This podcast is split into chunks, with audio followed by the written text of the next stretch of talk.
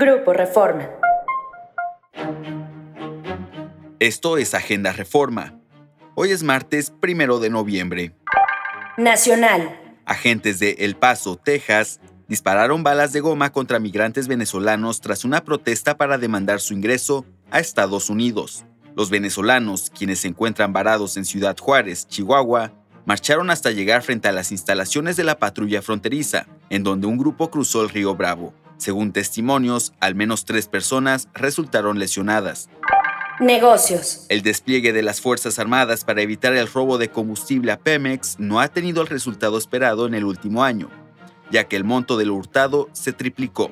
Según datos reportados por Pemex en su tercer informe trimestral a la Bolsa Mexicana de Valores, de julio a septiembre, perdió 5.600 millones de pesos, cifra 194.7% superior a los 1.900 millones de pesos del mismo periodo de 2021.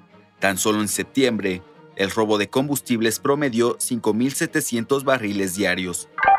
Nacional. La conferencia del episcopado mexicano advirtió que la iniciativa presidencial de reforma electoral es claramente regresiva y representa un agravio a la vida democrática.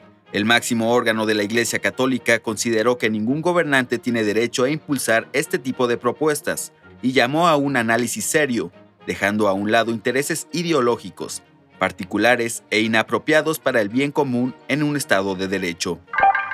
Esto fue Agenda Reforma. Yo soy Manuel Rojo. Encuentra toda la información en la descripción y en reforma.com. Síguenos en las diferentes plataformas de Grupo Reforma.